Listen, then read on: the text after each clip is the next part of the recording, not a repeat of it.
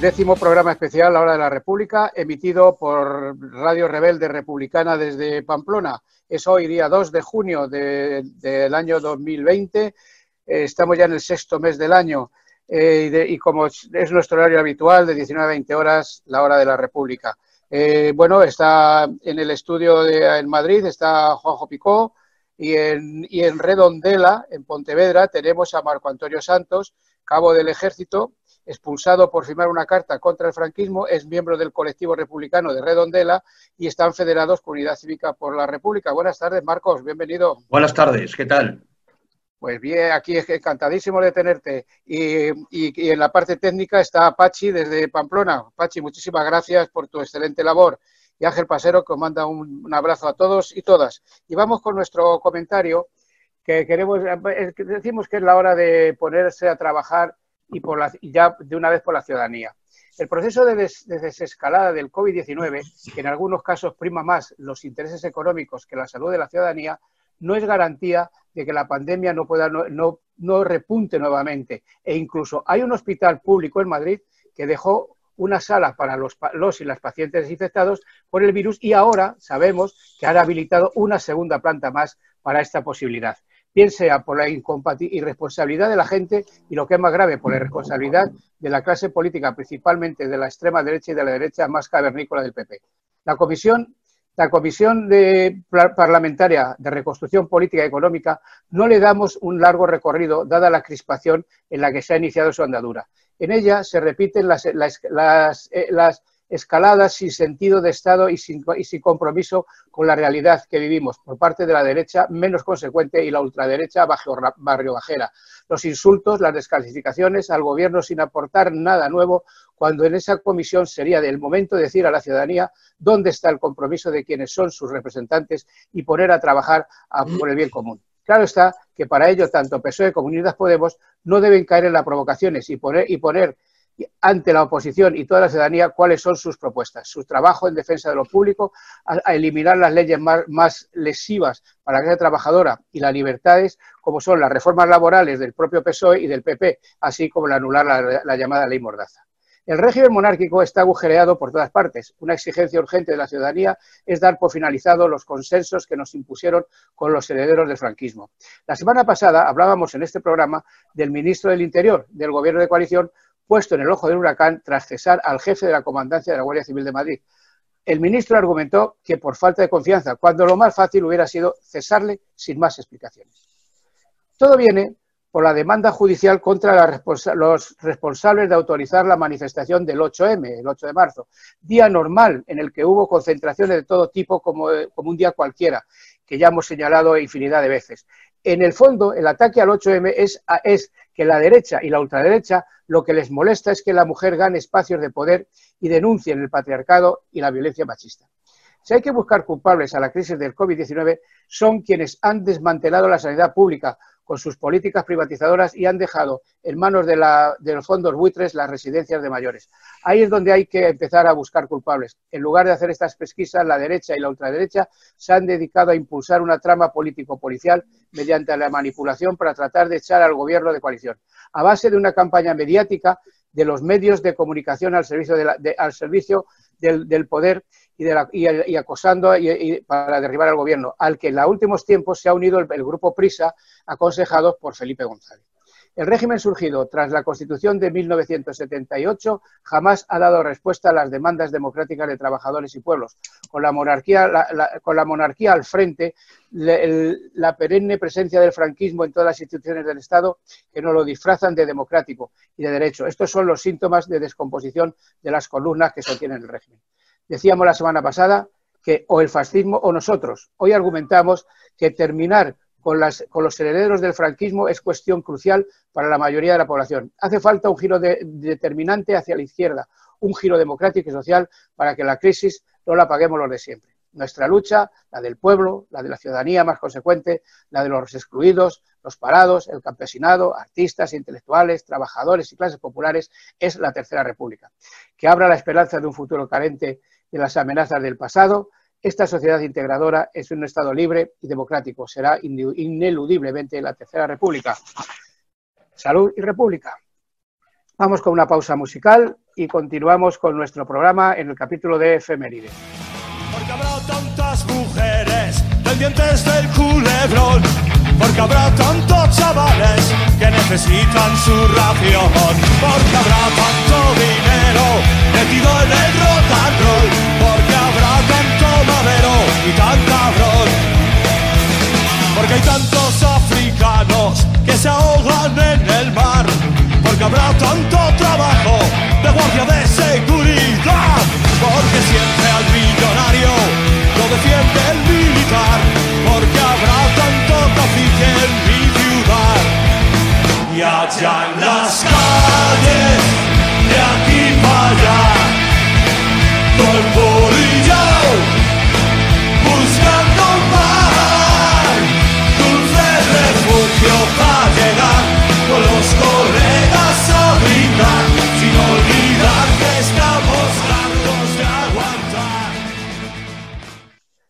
Adelante, Juanjo, buenas tardes. ¿Cómo, ¿Qué tenemos de efemérides? Bueno, pues tenemos aquí, eh, obituarios también hoy. Bueno, tenemos también obituarios, sí.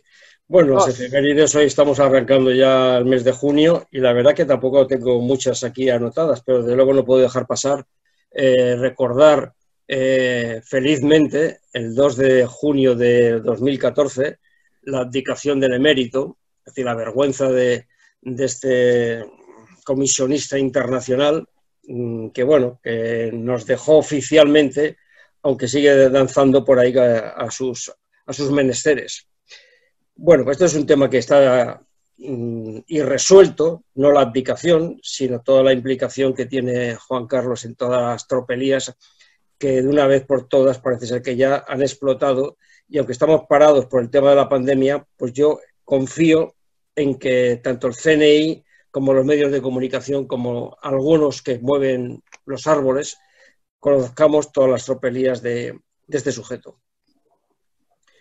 El 5 de junio del 47 fue el Plan Marshall, solamente lo referencio, porque como está, vamos a hablar después el tema de la reconstrucción social y económica, pues no es que quiera establecer una similitud, porque en todo caso aquí nos tenemos que liberar nosotros mismos, que no nos van a liberar desde fuera, aunque desde fuera nos pueden poner ruedas en las palos en las ruedas.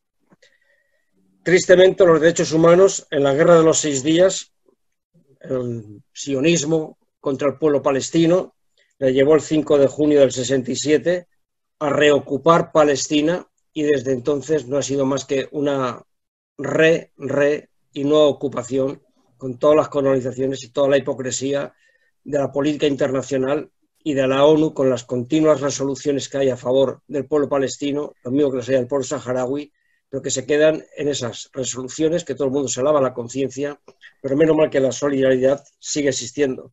Por cierto, en estos días se iba a celebrar el décimo aniversario del primer eh, viaje de rumbo a Gaza, eh, cuando fue atacado esa iniciativa solidaria mm, europea en el cual pues estuvimos mucha gente implicada en recorrer todas las costas en España y salir mm, por las aguas internacionales para llevar alimentos al, campo de concentración que lo es de, de, la franja de Gaza y que bueno, hubieron muertos en el, el Mármara por los, sionistas. Bien a colación. Y bueno, por una cuestión histórica, de nuestra memoria histórica, no olvidar que el 7 de junio de 1962 este, se celebró el contubernio de Múnich, eso que eh, el franquismo llamaba también el, comunismo y la masonería, porque se inventó también el contubernio de Múnich, donde todas las fuerzas democráticas se juntaron en Múnich precisamente para lograr, a intentar lograr en el año 62, fíjate qué tiempos, eh, una, bueno, una oposición articulada al franquismo. Recordar esos fueron los gérmenes que dieron lugar después a otros elementos, pero que en aquel momento el Partido Comunista fue proscrito y no pudo asistir a esta reunión del contubernio de Múnich, de lo cual desde izquierda, PSOE hasta la derecha monárquica estuvo, estuvo allí. Pero bueno, en todo caso, todos son esfuerzos y pasitos a pasitos para lograr las libertades democráticas que hoy tenemos, al menos formalmente. Muchas gracias, Juanjo. Pues decía que teníamos dos obituarios, dos tristes obituarios. Uno de ellos es, eh, falleció creo que ayer Carmen Macías. Carmen Macías era la, viuda del coronel Luis Otero, uno de los fundadores de la Unión Militar Democrática, referente de los militares demócratas españoles y con profunda tristeza, pues desde, desde la hora de la República lo comunicamos. Tuve la oportunidad de coincidir varias veces con Carmen Macías, la última hará como prácticamente dos años, y fue en casa de nuestro amigo, compañero y camarada y presidente de Unidad Cívica por la República, Manuel Ruiz Robles, que junto con su mujer Rosa, eh, bueno, pues nos invitaron a comer y allí estaba Carmen con su marido eh, Luis Otero. Fue un, encuentro muy entrañable y hemos sentido mucho su muerte. El, día, el pasado 4 de febrero, el presidente, el presidente eh, del Foro Milicia y Democrática, Fernando Reilén, compañero de la Unión Militar Democrática, tuvo el honor de comunicarle la concesión de la distinción de capitana de la democracia por simbolizar el sacrificio de las familias de los represaliados de la Unión Militar Democrática, la, UMD. Bien, pues decir que esto, nos unimos al, al, dolor de sus hijos Luis, Fernando, María, Nacho y Gabucha, así como al resto de sus familiares y amigos. Y queremos resaltar muy, especialmente entre sus amigos y compañeros, como he dicho, a nuestro presidente de UCR, el capitán de navío, Manuel, Manuel Ruiz Robles, al cual le damos un fuerte abrazo y a su mujer Rosa, que eran muy, estaban muy, muy unidos con, el, con, con, eh, con Carmen Macías. Y hoy nos hemos enterado de otra triste noticia. Esto ocurrió el día 30 de marzo, fue que murió Julián Fernández de Quero. Julián Fernández de Quero es, un eh, psicólogo eh, especializado en sexología, militante del Partido Comunista de España e Izquierda Unida. En ambas organizaciones, en el distrito de Vicálvaro, fue responsable político del PCE y coordinador en Vicálvaro, como digo, de Izquierda Unida. Falleció el pasado día 30 de marzo en el Hospital de Alcázar de San Juan, Ciudad Real, a los 76 años, víctima del COVID-19. Desde su jubilación vivía junto con su compañera Carmen en Campo de Cristana, también de Ciudad Real, su pueblo natal. Eh, Julián, Julián Fernández de Quero era presidente de la, eh, de, la, Asociación de Hombres por la Igualdad de Género. Julián Fernández de Quero, natural de Campo de Cristana, bueno, pues el, el COVID-19 se nos ha llevado por delante. Se nos ha ido un amigo, un camarada, un compañero de los imprescindibles nuestro dolor desde la hora de la República, desde el republicanismo y desde las, y de, las filas comunistas. Nos unimos al dolor de su familia y lamentamos muchísimo habernos enterado dos meses después de su fallecimiento. Eh, a Carmen y a, sus hijos e hijas, nietos y nietas, nuestro abrazo, nuestra solidaridad. Y siempre, siempre Julián Fernández de Quero eh, estará con nosotros, lo mismo que María Carmen Macías. A ambos, TV Terra Levis. Vamos con una pausa musical.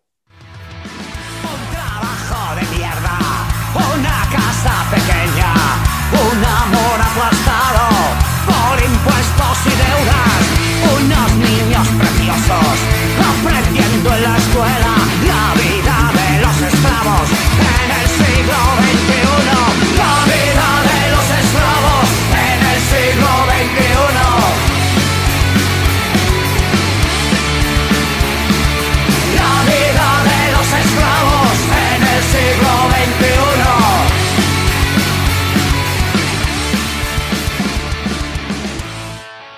Volvemos. Bueno, eh, retomamos nuestro programa después de estos dos obituarios, tristes obituarios. Marco Antonio, por fin se consumó tu definitiva expulsión del ejército, ¿no? Por fin, sí, la, señora ministra de Defensa tuvo bien, bueno, yo le llamo sinistra de Defensa, tuvo bien eh, pues hacerle caso al GEME y desestimar mi recurso. Con lo cual, eh, todos sabemos que se quitó la careta de lo que es, ¿no? Ayudando a los, o sea, eh, denostando a los demócratas y ayudando a, sus, amigos, entre comillas, eh, fascistas. Sí, porque tu, tu delito no fue, fue, no fue nada más que decir que mientras que una- un millar aproximadamente de militares de alta, de, alta diversas graduaciones, pero entre los que había generales y almirantes, firmaron aquella carta eh, criticando al gobierno por querer exhumar, que al final se consumó la exhumación del dictador Francisco Franco, y tú firmaste otra carta en contra. A estos, a estos mil y algo no les ha pasado nada, y a ti, pues bueno, pues a mí, pues, entre la persecución y todo, pues llegamos a la expulsión. Pero bueno, primero hubo que sufrir la persecución, claro, evidentemente. Sí, No, ¿en qué, en qué- en qué consistió esa persecución? ¿Te, te Eh, hacían la vida pues- imposible en el, ahí en, en el ejército? No, la verdad es que no fue muy... O sea, los compañeros bastante bien, ¿eh? Eh, la persecución empezó eh, jurídica, porque ya cuando se, se pasan de, de- de investigar al militar y pasan a investigar a la persona en sus redes sociales, pues eso es, eso es perseguir a la gente, ¿no? Y, y perseguir cosas que yo hice anteriormente a la firma del manifiesto es perseguir a la gente, como la recogida de firmas para el teniente, para nuestro amigo el teniente Luis Gonzalo Segura, ¿no? Que no sé si les dolió más que eh, eh, hiciera, recogiera esas firmas o que es un simple cabo pudiera recoger 133.000 firmas para que readmitiera al teniente Segura. ¿Cuántas firmas has dicho? 133.000. 133.000. Caramba. eh, bueno, el, ¿qué haces ahora? Pues ahora estoy colaborando con un periódico local de aquí, de Pontevedra. Eh, Bueno, dinos, el nombre, dinos el nombre. ¿cómo de? Anova Peneira. Anova Arroba- Peneira. arroba Pereira. Eso, es, eso quiere Estoy decir. encantadísimo. Sí, la, Peneira es tamiz o algo así. Sí, lo- que se utiliza para, para, para limpiar la arena. Ajá. La arena, el trigo, aquí Sí, se llama sí, Peneira. Sí, sí. Y ahí escribes. Ahí escribo, ahí hago entrevistas y en dos meses me pondré a maquetar ya también. Qué bárbaro, vamos. ¿Y a qué más te dedicas? Porque Tengo que del ejército, del ejército no te ha, no te ha dejado. ¿Te ha quedado sueldo del ejército? Nada, nada. Estoy cobrando el paro que ya estoy cobrando lo mínimo. O sea que, que eh, piensas, bueno, ya, ya se ha llegado al límite, ya no hay más, ya no hay Sí, más sí, sí. opciones, estás expulsado, ya no hay más recursos. Está el Tribunal Militar Fascista, o sea, está el, el Tribunal eh, Central de la Defensa, que es eh, lo está es una cúpula. O sea, me, va- me van a, a juzgar los mismos que tal. Y imagino que el último paso será Europa. Sí, sí. ¿Pero sigues con el mismo abogado? Sí, por supuesto, los dos. Juan Moreno y Enrique Santiago. Enrique Santiago, efectivamente. Pues, Marco, pues ya sabes, aquí estamos a tu lado, apoyándote y luchando por la República, que es lo, lo- Por importante. Eso es muy importante. Pues bueno, pues te invitamos a que sigas aquí en el programa de la República y dando tus opiniones pues en todo lo que tú creas. Yo eh, había, hablaba, en la, hablaba en el editorial de que no le doy mucho recorrido a la Comisión de Reconstrucción Económica y Política. ¿Cómo lo veis? Bueno, yo tuve la ocasión de entrevistar a Enrique Santiago eh, para la Nueva Peneira, eh, por este caso, y yo a él lo veo muy ilusionado con el tema. Eh, otra cosa es que a él le dejen hacer lo que ellos tienen pensado, cómo tienen pensado ellos el tema, ¿no?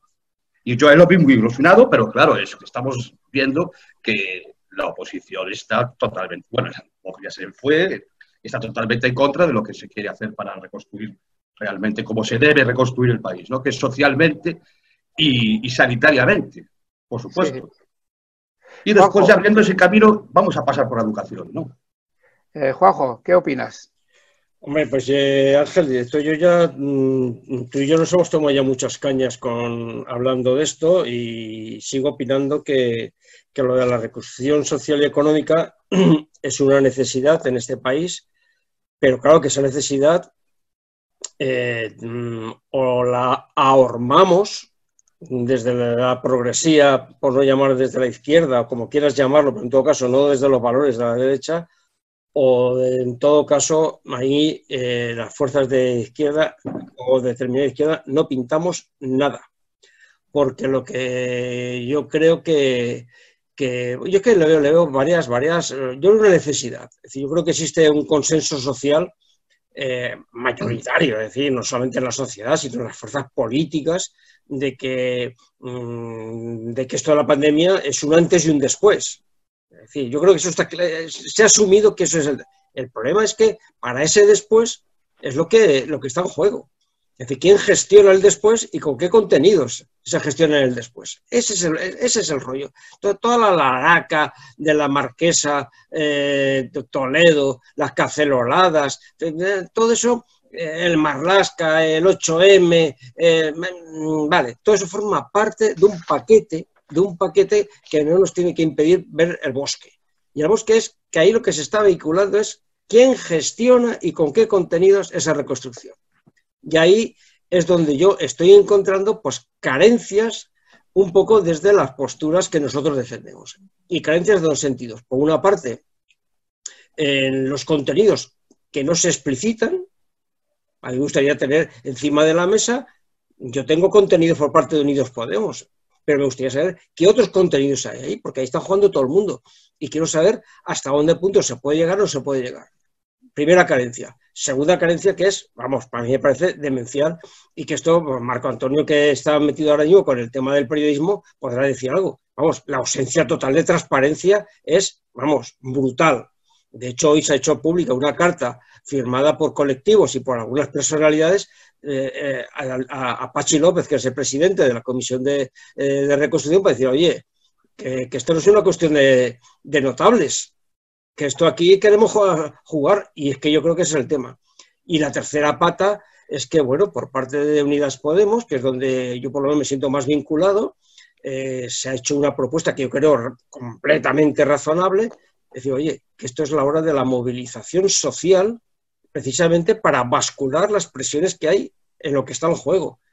Y eso, por carencias internas dentro de la izquierda por carencias también dentro del movimiento sindical y porque yo creo que existe un, freno por parte del PSOE, mm, pues no se está llevando a cabo.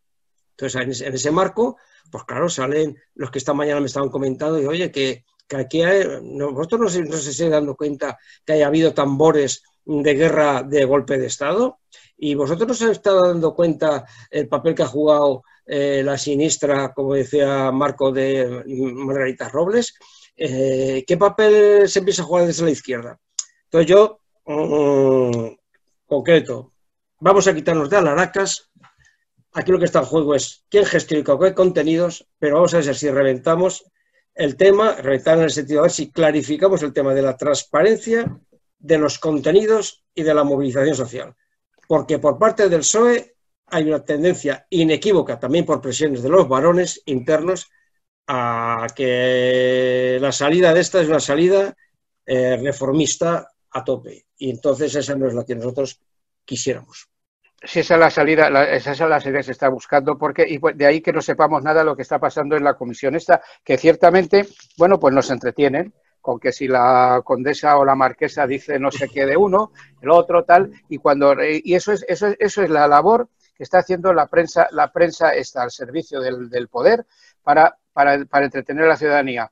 Bulos, eh, grandes titulares sin más contenido, y eso es lo que hay. El, tema de las caceroladas, que hemos dicho, yo no somos no ser partidarios de contrarrestarlas con otra movilización. Yo creo que las caceroladas se acabarían si desde la izquierda, desde el republicanismo, decimos que no hay que caer en esas provocaciones que dividen a la clase obrera. Al contrario, hay que organizarla en la lucha contra quienes nos oprimen y la vanguardia de esta lucha debe ser los sindicatos de clase si de verdad son defensores de esta clase obrera y no correr la transmisión de los, de los intereses, de los intereses de la patronal. Si los sindicatos convocaran el primero de mayo en junio o julio, ojo, si, si los sindicatos de clase, repito, lo convocaran, la respuesta fuera mayoritaria, se acabó las algaradas de la extrema derecha, porque ahí estamos, por la lucha, por la lucha social y por, y por, y por los derechos de la ciudadanía. Marco Antonio.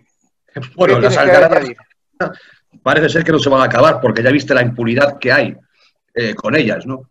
Hemos visto abrazos con la policía, hemos visto que no se actuaba contra ellos y sí, estoy totalmente de acuerdo contigo en que no tenemos que hacer contra, contra caceroladas o contra manifestaciones. Porque eso es darle más pábulo a ellos desde el que están teniendo ahora mismo. Así de claro. Y ponernos en su sitio, en, su lugar nosotros. no tenemos que ponernos a la altura de ellos. efectivamente. Sí, la, decía Juanjo, eh, o sea, el, Partido Socialista Obrero Español, la presión de los varones, la presión mediática, hasta como hemos dicho, Felipe González, pues parece ser que se reunió con el grupo Prisa, puesto que debe ser uno de los componentes de, de la, sí, de la, de la, del, de, ese, de, ese, de, esa organización que tienen y bueno, pues a, por Pedro Sánchez. O sea que es, es, es, es, es descarado y ahora está aquí eh, jugando el papel, que ya lo hemos dicho, qué papel está jugando Ciudadanos. ¿Qué es lo que pretende? Eh, limpiarse de, separarse de la extrema derecha, separarse de la derecha, ocupar el centro que perdió. Eh, Juanjo, ¿cómo ves esta colaboración de, Ciudadanos con el gobierno? Pues yo creo que son colaboraciones que, marcan, mm, marcan, marcan una velita que está ahí y que esa velita o se apaga desde la izquierda o puede ir en aumento. Porque vamos a ver, Sí, yo mm, lo hemos comentado, compañeros, muchas veces. Las medidas de escudo social que está el gobierno poniendo son de chapó. Más allá de la incoherencia, que se resulta que, que le falta una coma aquí en el boletín oficial del Estado, se corrige la coma y se corrige la... Eso está muy bien. Eso jamás se podía haber pensado que en este país podíamos tener, por ejemplo, el ingreso mínimo vital y otras múltiples medidas. Pero el problema que viene de ahora después es decir, cómo se mete mano a esas medidas. Y eso se llama una cuestión, una reforma fiscal. Y ahí es donde entramos ya con el cuello del botella. Ahí están los contenidos. Es decir, si, la senda está marcada, si no se tuerce. El problema son, ahora, cuando a, y cuando vemos la reforma fiscal, pues a ver si allá en todo el propio gobierno, pues están todas las tensiones de las dos almas que hay ahí. Está un alma de, de Unidas Podemos que quiere apuntalar estos eh, eh, escudos sociales y está otra alma que dice que, oye, que está muy bien, como la declaración del artículo 41 de la Constitución, pero en fin, que se queda ahí, pero que, no, que no puede ser. Y cuando si se habla del tema de la reforma laboral como un elemento más de, matar la precariedad laboral, pues viene ya eh, los picores, entran los picores, y todo ese problema es quién gestiona todo ese tema. Ahí es donde está la batalla. Y por lo tanto, yo lo que creo es que esa movilización, que también te digo una cosa, Ángel, ¿eh? si hubiera movilización del 1 de mayo, aunque fuera en junio, la cacerolaria, la cacerolada se incrementaría. Porque esto es una lucha de clases. Y, la lucha de clases tiene elementos en la sociedad en la que está apaciguadita, tranquilita, pero no cada uno haciendo lo mismo, con sus incoherencias y tal. Pero cuando se, sale a, la, a la, virulencia, vamos, que esto, esto no se quedan callados que no se puede quedar callado. Y, entraríamos con el tema del gasto público. A ver, se está hablando reversión de, determinadas privatizaciones, empezando por la sanidad. ¿Tú crees que se van a quedar tranquilos? No. Aunque sea en un plan escalonado, congelando de momento los conciertos, congelando las subvenciones para en un plan de 3, 4 años. El problema es eso lo que se está vinculando. Y claro, a partir de ahí, pues claro, aquí, bueno, por no hablar de la, reindustrialización, del de, medio ambiente. Ahora, también te digo otra cosa, ¿eh? Y que ya me voy a callar porque me, lanzo demasiado. Que aquí en el plan de reconstrucción social y económica, que tiene todas esas lagunas y que hay que salir de la opacidad y hay que movilizar a la calle, mm, me gustaría escuchar también ese plan que tiene en las libertades, que no solamente es un tema social y económico, ¿Eh? A, ver, cuando hablamos aquí de las libertades, el tema del código penal, el código militar, eh, el tema de la ley mordaza, es decir, vamos a avanzar en democracia también, no solamente en la parte económica. Así es, sí, el, gobierno, el gobierno tiene que ir dando pasos, pasos aunque sean cortos, pero efectivos. Es decir, que la ciudadanía percibamos que este gobierno sí está en la, en la senda para que se le, para la que se les eligió y para, y para lo que fueron para lo que fue investido Pedro Sánchez. Eh, hablabas del, código del, tema militar. Eh, Marco Antonio, ¿conoces la propuesta de Vox para una nueva, te lo digo, eh, proposición de ley por lo que se modifica la ley de 39-2007 de 19 de noviembre de la carrera militar a fin de establecer un régimen profesional único para el personal militar profesional. ¿Esto te suena de algo? Bueno, eso Eh, lo estuvimos hablando el otro día, Giner y yo, y eso es una mentira y una patraña como un mundo. O sea, eso no se lo cree nadie. No se lo cree nadie.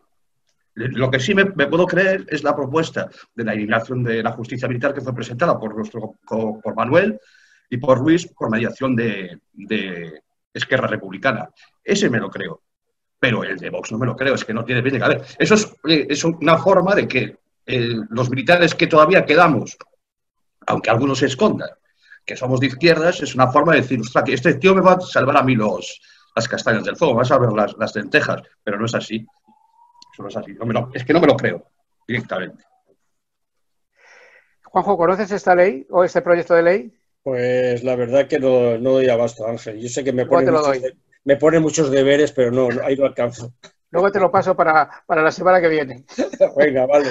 Oye, Vamos a hacer una pausa musical. Bueno, retomamos nuestro programa. Ya vamos camino ya de la casi los, los primeros 30 minutos del programa. Aún no llegamos, pero nos queda poquito.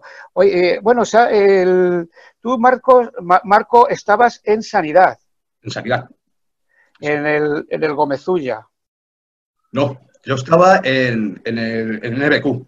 Estaba en lo que era el antiguo eh, ¿cómo se- el Carabanchel. Estaba en Carabanchel, en la, en la, en la agrupación de hospital de campaña. Y dentro de ahí estaba la sección de NBQ.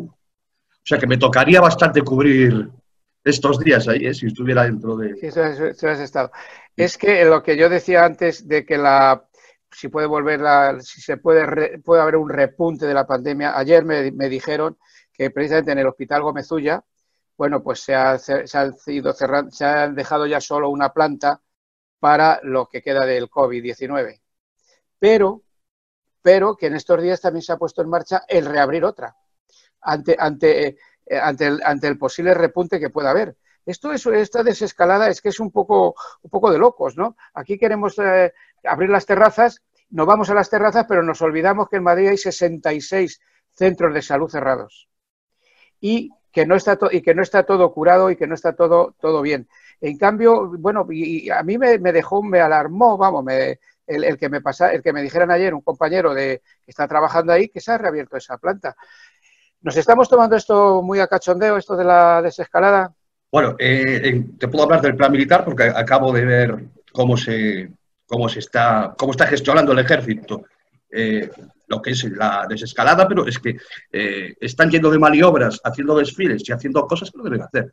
Y de hecho, han denunciado los compañeros en Ciudadanos de Uniforme que hay repuntes en, en, la mayoría de los cuarteles que salieron a hacer, hacer maniobras, hacer jornadas continuadas, hacer las pruebas físicas que, nos, que la OTAN dice que, nos, que, quieren, que dicen que están prohibidas, que después la OTAN las, las quiere también.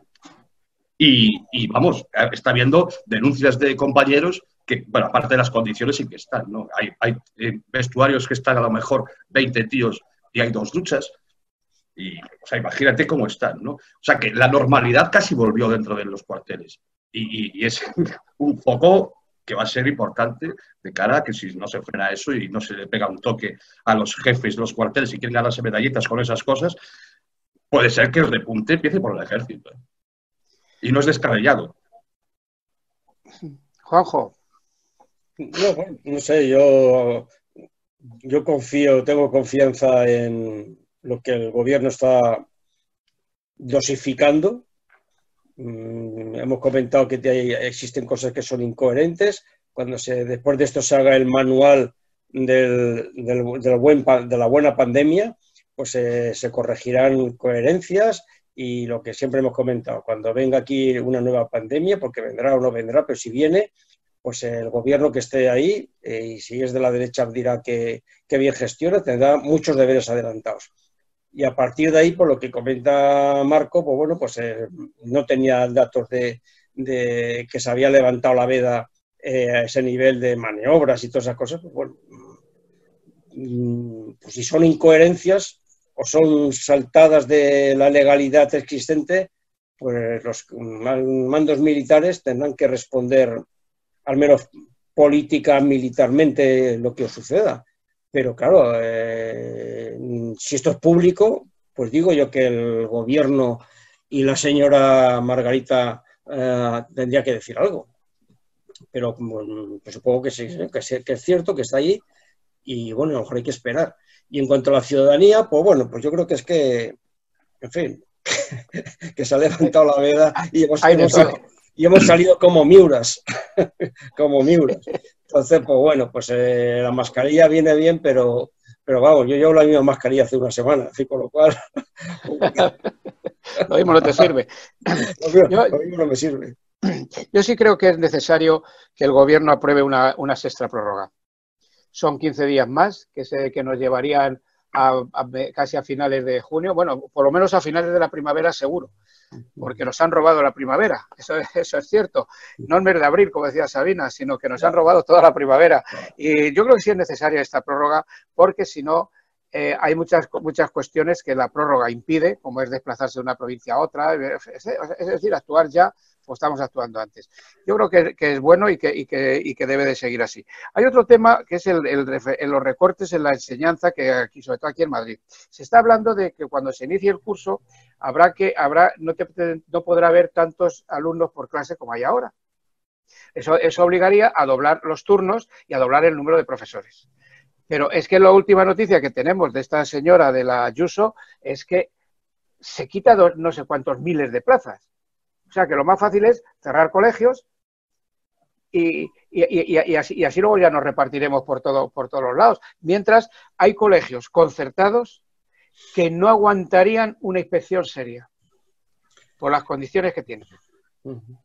No, hombre, yo veo desde luego eh, ese antes y ese después en el tema de la educación en la escuela.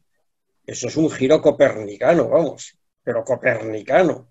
Es decir, el tema de que se baje el ratio en las aulas, que se baje el ratio en los comedores escolares, con los turnos que tienen que haber. El tema que el funcionamiento interno de los centros, bueno, hay una serie de informes que están saliendo y que nosotros en, Europa Laica estamos, en fin, teniendo en cuenta y, yo me asusto, me asusto en el sentido de que no es eso de salir y que me quito la mascarilla, que no, que no, que esto, que esto va a tener implicaciones brutales en, la gestión de los centros. Y si esto se suma, pues estas políticas, como esta noticia de los 14.000 eh, profesores que, que la Ayuso quiere eliminar para el nuevo curso escolar, pues chico, pues eh, me quedo, me quedo, pues eso, de que aquí el problema es cómo se gestiona este tema. Eh, Marco, ¿cómo ves este tema? Yo no sé lo que va a hacer el gobierno, pero yo, yo es que a Madrid no la veo como un, aliado para, que la desescalada vaya eh, como quiere que ir. Y bueno, yo la educación pública, por supuesto, que, y, eso sí que me gusta el rollo de que haya menos, o sea, menos alumnos por profesor, pero eso, eso implicaría apertura de varios centros, porque, pero que sean eh, eh, eh, centros no concertados, porque la concertada, al fin y al cabo, es una, es una educación que está pagando el Estado, pero que está inculcando eh, ciertas cosas a los chavales que no es lo que es una educación pública, ¿no? Y de calidad, evidentemente. Calidad gana, por supuesto, cuantos menos alumnos haya en una, en una clase, más le va a llegar las ideas al profesor, más tiempo tiene el profesor para estar con cada alumno. Eso sí, pero entonces habría que reabrir aulas y centros. Efectivamente. Eh, bueno, ahí en tu tierra, en Galicia, estáis en campaña electoral o pre-campaña. Estamos en pre-campaña, sí. Otra, otra, otra incoherencia, ¿no? Porque si no se puede hacer la selectividad, que vas a, a, a juntar 130.000 personas, estás obligando a dos millones de personas que se junten ese día. ¿Cómo, cómo, ves las elecciones? ¿Cómo ves el...? Bueno, yo soy del BNG, yo por mí me gustaría que ganara el pero aquí las encuestas dan otra vez una victoria por mayoría absoluta al, al, Partido Popular. Y una cosa que me preocupa bastante es que puede eh, llegar a estar Vox dentro del gobierno de, Galicia. Y eso es una cosa que a mí me da bastante miedo. Pues, eh, eh, bueno, si el, partido, el Partido Popular saca mayoría absoluta, se apoyaría. Bueno, ¿metería a Vox también en el gobierno? No, no creo. Pero si tiene mayoría absoluta no hace falta. Pero puede ser que la mayoría absoluta la consiga a Vox. Sí, sí, sí. Porque sí, hay, en las encuestas hay un claro repunte muy, muy, muy grande del, del BNG, pero sí que hay un repunte de Vox, pero abismal. Y eso lo vimos ya en las municipales, que en ayuntamientos como aquí sacaron eh, de 36.000 habitantes que somos, sacaron cerca de 5.000 votos. y eso a mí me preocupa claro. Es que es, cierto que Galicia piensa con la izquierda y vota con la derecha. Sí, totalmente. Lo, llevamos viviendo desde Fraga. O sea, aquí desde que, se, que, que Fraga estuvo en el poder hubo un bipartito ahí que duró unos años, pero luego ya estuvo Feijó desde que llegó hasta que se perpetuó ahí y creo que tenemos duro aquí para sacarlo. ¿eh? Duro. Juanjo, ¿qué opinas tú de Galicia, ah, desde Madrid? No, De Galicia y Euskadi. No, no, no, yo lo, lo que digo es que, mm, que, bueno, que ahí no tengo la información, no tengo el pulso de lo que se cuece socialmente, pero sí que tengo una, un, un- el- un aroma sociológico de que en momentos de crisis eh, las, eh, el gobierno sale quemado. Los gobiernos salen quemados Sí, sí. y entonces pues es muy favorable. Me parece que en Galicia eh, se haya habido fuego, haya habido playa, ha habido sol, la derecha siempre ha estado allí, por la composición sociológica, por lo cual, pues si ahora a lo mejor todavía se puede reforzar más, o, como apunta Marco, va a haber ese reforzamiento incluso por, por la extrema derecha. Pero vamos, desconozco el, el plantel, pero sí que me preocupa ese tema. Lo mismo que me preocuparía el tema de, que esta mañana le ha salido el, el globo sonda este de que el Madrid, la Ayuso, estaría dándole la vuelta al cerebelo para ver si convocaba elecciones autonómicas. Claro, estos son momentos de oportunidad que se le ofrecen a, a la derecha porque evidentemente eh, en situaciones de crisis, incluso con el riesgo que existe de la clase trabajadora, pues eh, bueno, pues puede, puede, puede pegar bandazos muy fuertes.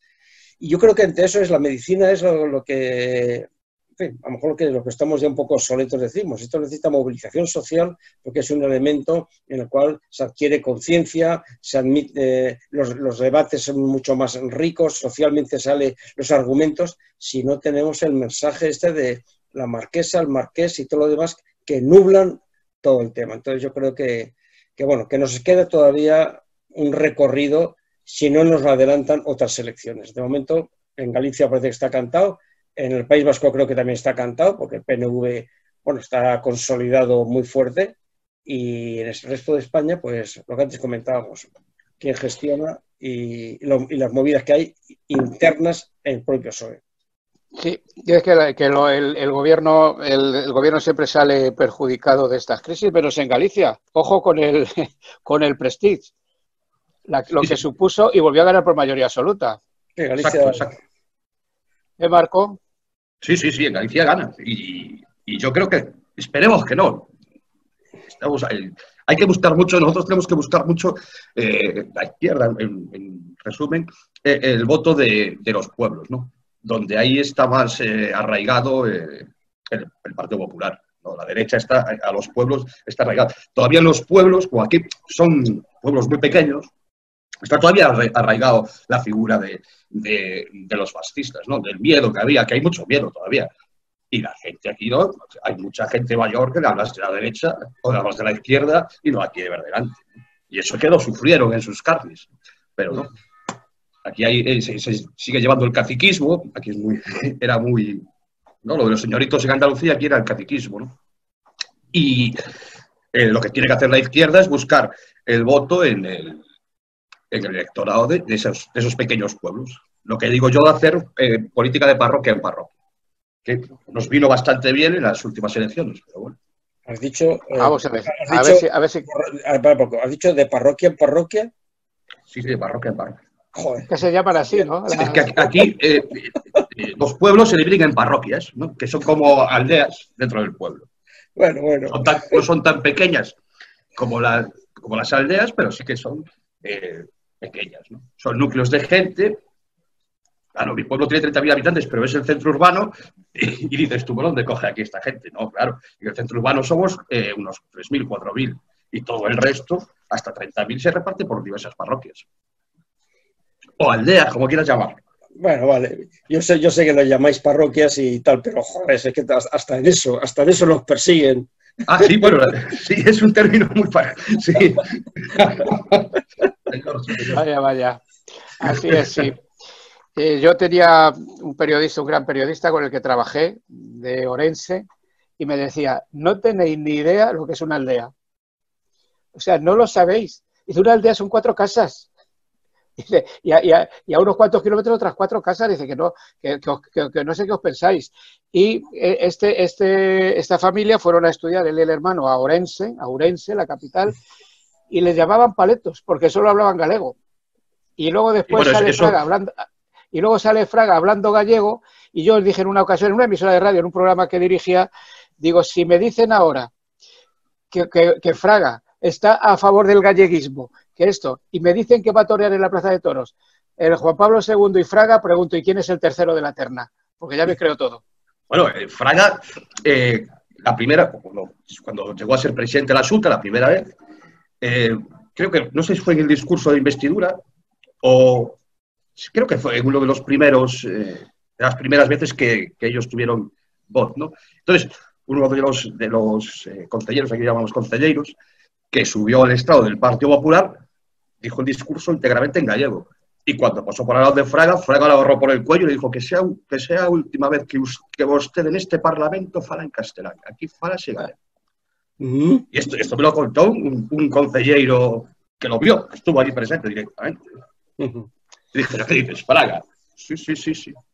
Bueno, pues fenomenal. Es eh, muy ameno el programa, pero se nos van yendo los minutos. Y tenemos que hablar de dos cosas. Eh, eh, Marco, Juanjo, el otro día, bueno, ya la, la la- derecha, la derecha, la derechona, todo, que si una, un- una misa para todo lo, por todos los muertos por el COVID-19, que es, bueno, homenajes, tal, que me parece fenomenal los homenajes, lo de las misas que cada cual haga la suya, pero es que resulta que si el otro día hubo una misa en la, en la, en la iglesia, no sé si se llama iglesia, iglesia catedral castrense, esto Juanjo también lo sabes tú, si es así, eh, en la cual, bueno, pues eh, el obispo, el obispo castrense que tiene el grado de teniente general, me parece, General, general de división. general de división, bueno, le- le- le- yo le había ascendido, pero bueno, eh, y se hizo una misa ahí, Juanjo, desde Europa Laica. Pues es, es que es una, es una, una más. Es decir, la, la capilla general castrense está ahí en la calle Mayor. Y, Abajo, eh, a lo de capitanía, ¿no? Eso, Sí, a la de capitanía. Y entonces, pues bueno, pues esta, esta simbiosis entre el trono y el altar, pues eh, tiene su manifestación, pero bueno, pues es que no, es que no, no, no hay, no hay manera en cosas de que, de que no son de ley, no hay ninguna ley que hubiera que cambiar y que entonces resulta que hasta que se cambie, como estamos en la pandemia, no se puede cambiar. No, no, esto no hay nada que obligue, es un tema de voluntad política, es un tema de hacer pedagogía, es un tema de democracia. Pues no, eh, la señora nuevamente, hoy, tiene un, programa especial, señorita Margarita Robles, pues estuvo allí eh, en la misa en condición de tal, eh, haciendo la parafernalia con el vicario general castrense. Pero bueno, es que claro, es que como todo está eh, involucrado, pues claro, pues lo que tú decías, vicario general castrense, con rango y emolumentos de general de división. Esta, esta, esta, esta, mez, esta mezcla de, de mitad mm, cruzado, mitad soldado, eh, que no se sabe lo que es, pues bueno, son las, las, cosas que tenemos esta celtiberia y que determinados políticos, nuestros representantes, pues siguen alimentando. Con lo cual, nuevamente, una vergüenza más de este Estado formalmente a confesional. Eh, Marco, cuando el, el, el ejército profesional está obligado a tener a misas o no? Eh, no, esto se quitó, pues eh, me parece que sobre el año eh, 90 o una cosa así. O sea, si hay misas, hay misas dentro de los cuarteles, pero no estás no te pueden obligar a ir. Tuve, a mí me pasó, había una misa dentro de un acto aquí en Pontevedra y me negué. Entonces me preguntaron, por un coronel me preguntó, ¿usted por qué se niega a ir? Porque soy ateo. Pues fuera de aquí que usted no pertenece a este desfile. Y en ese desfile, me acuerdo de ese día, llovió, pero a cántaros. ¿no? Entonces estaban los 800 valientes ahí, lloviéndoles, cagándose en la leche porque había una misa, porque es un claro, dura media hora más. Y yo, calentito, en la cafetería, ¿no? y era el cobarde era yo porque estaba en la cafetería, y yo estaba ahí, con el pecho descubierto, manga corta, y... pero yo me negué, yo, yo, me parece que fui uno de los... No sé si eh, Florence había negado o Manuel también se había negado, pero yo creo que fue uno de los primeros que... Y después en la siguiente, ya un cabo primero también se unió, y bueno, ya éramos dos. Qué Qué bueno. Pero sí nos dijo así rotundamente, usted no pertenece a este acto. Y bueno, pues muy bien, gracias. Es que en la, época que yo hice la mili, que ya se empezaba a hacer con lanza, ya, no se habían retirado la onda, ya, no, ya nos dieron lanzas, era, era obligatorio y además eh, hubo, un, hubo uno, no sé qué no sé si era eh, de una de religión estas evangélicas, no testigo de Jehová, sino de estas evangélicas, y dijo que él cuando no se pondría de rodillas durante la, misa y le dijeron que era un toque de ordenanza y que había que obedecerle. El muchacho se quedó de pie y bueno, pues lo arrestaron, no te digo nada, eh, en aquellos años del cuplé. O sea que las cosas que te... Juanjo, no, te, no he querido terminar sin la rueda de prensa de la Conferencia Episcopal Española. Pues, mira, eh, aunque esto requeriría más tiempo, pero por el tiempo que nos queda de programa, eh, dos palabras. Eh, ocultismo total en cuáles son las cifras de la financiación pública de la Iglesia Católica, incluso en el caso del IRPF, por no hablar de otros, de otros mm, ítems que hay por ahí que también la Iglesia Católica recibe subvención. Ocultismo total, pero sobre todo desvergüenza desvergüenza por parte de la conferencia episcopal en boca de su responsable económico. Y la desvergüenza viene, resumiendo mucho, porque que todo el mundo sepa que, por ejemplo, las parroquias, las diócesis españolas, eh, tienen un presupuesto del orden de unos 900 millones de euros, una cosa así, de los cuales pues unos 200 millones pues vienen de la crucecita esta de la, del IRPF, pero la partida más importante son unos 320, 330 millones que son de donaciones de los fieles, es decir, el cepillo que se pasa en las misas, en suscripción, etc. Y entonces, eh, en esa rueda de prensa se vino a decir la desvergüenza siguiente. Dice, bueno, sí, eh, el presupuesto de este año son unos 9, sigue manteniéndose en los 900 millones y se contaba con estos 300 y pico millones de las donaciones de los fieles, es decir, más o menos la media de unos 25 o 30 millones al mes. Pero claro, como ha venido la crisis de la pandemia, pues resulta que en, marzo y abril pues no pasamos de los 2 millones, 2 millones de euros. Con lo cual, aquí hay que ser generosos y no sé cuánto menos. Y entonces hacemos un llamamiento a toda la ciudadanía para que cojan y marquen la crucecita del IRBF. Es decir, la vergüenza es brutal. Porque claro, cuando se, cuando se sabe, que hay que saberlo ya de una vez, que cuando marcas la crucecita ni pagas de más, ni te devuelven de menos, sino que lo sacas de la hucha del Estado, que es la hucha de todos, vamos, la desvergüenza es total. Es decir, como nadie de su propio bolsillo da el cepillo, vamos a quitárselo a lo que es de todos. Y ese es el mensaje evangélico de esta rueda de prensa. Impresionante impresionante, es decir, una desvergüenza total, porque saben que es el único sitio donde la gente de una forma gratis, gratis, pone la crucecita, no se, no se rasca en el bolsillo, pero la iglesia sigue recibiendo.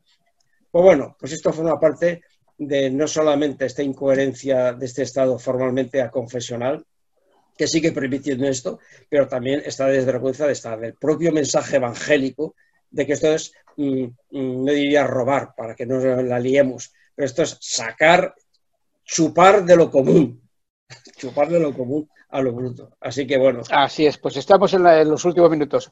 Un minuto para cada uno o minuto y medio. Estados Unidos y la bronca que tienen montada en Minneapolis. Bueno, Estados Unidos, eh, Estados Unidos es vergonzoso ya. Es que van a volver a salir los, la gente de color y, los, y, y ahora son más. Antes era gente de color, ahora hay, hay gente eh, sudamericana. Cuidadito, como estos se unan, ahí puede haber, pero lo que es una desvergüenza es ver la imagen del policía, el tío llamando a su madre, llamando a su madre, y clavándole la rodilla en la cabeza. Pero bueno, si, no, si nos asustan a Estados Unidos, había que ver las cosas que pasan aquí también. ¿eh? Yo, me, apunto, me, me apunto a la moraleja de Marco, o como se llame, moraleja lo que sea, porque vamos, me sorprende todo lo que está pasando ahí, pero me sorprende porque es una sociedad mucho más plana y mucho menos, menos motivada que en Europa de momento, pero que vamos, que esto son locuras y que lo único que espero es que, bueno, que, siga aquí la fuerza y que alguno se mire después en el espejo lo que pasa aquí, porque aquí cuecen habas. Aquí cuecen habas. Lo que pasa que, bueno, no la sacan tampoco con esa virulencia que hay o porque tampoco se produce con ese nivel, pero bueno.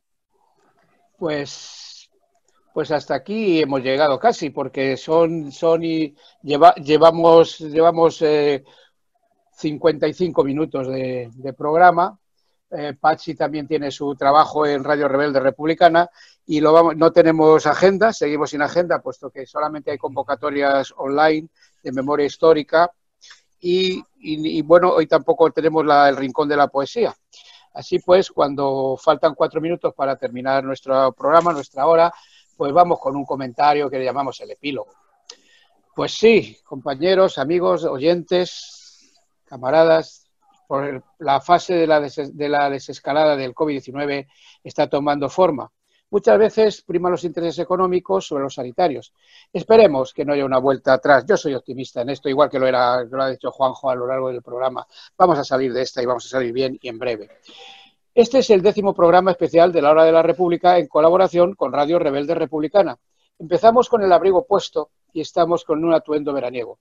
Tal vez también la Hora de la República tenga que su desescalada y, volve, y volvamos a Radio Vallecas. Y dejemos de ser en Radio Rebelde Republicana unos ocupas o, o, como, o, o ese familiar lejano que llega a casa por unos días y cuando te das cuenta eh, eh, se ha sentado para, se ha instalado indefinidamente en tu salón, en tu sillón, se bebe, se bebe tu whisky, tus cervezas, etcétera, etcétera.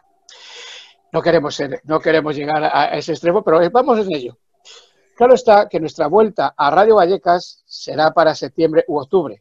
Y yo le diría, si Patsy y el resto de los responsables de Radio Rebelde Republicano lo permiten, la próxima semana haremos nuestro especial número 11 en el que contaremos con un gran compañero republicano y presidente de Unidad Cívica Andaluza por la República de Granada, nuestro querido compañero y amigo José María García Labrac, con el cual ya tenemos cerrada su participación la próxima semana.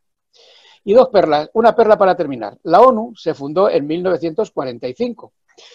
El juntaletras Maruenda dijo en un programa de televisión que en 1939 la ONU reconoció al general Franco como jefe de Estado legítimo. Y vamos a terminar con Antonio Machado. Hay dos clases de hombres, los que viven hablando de las virtudes y los que se limitan a tenerlas. Marco Antonio, un abrazo muy grande y gracias por tu participación. Juanjo, otro abrazo grande por estar ahí. Pachi, no te digo nada. Como te decía la semana pasada, todo lo que tienes de grande lo tienes de buena persona. Y Ángel Pasero os manda a todos y todas un abrazo muy grande y hasta la próxima semana o el próximo programa, si el padre Lenin quiere. Salud y República. Todo pasa y todo queda, pero lo nuestro es pasar, pasar haciendo caminos, caminos sobre la mar. Nunca perseguí la gloria, ni dejar en la memoria de los hombres mi canción. Yo amo los mundos sutiles, ingrávidos y gentiles como pompas de Me gusta verlos pintarse de sol y grana volar bajo el cielo azul, temblar súbitamente y quebrarse. Nunca perseguí la gloria. Caminante, son tus huellas el camino y nada más. Caminante, no hay camino, se hace camino al andar. Al andar se hace camino y al volver la vista atrás se ve la senda que nunca se ha de volver a pisar. Caminante, no hay camino, sino estelas en la mar.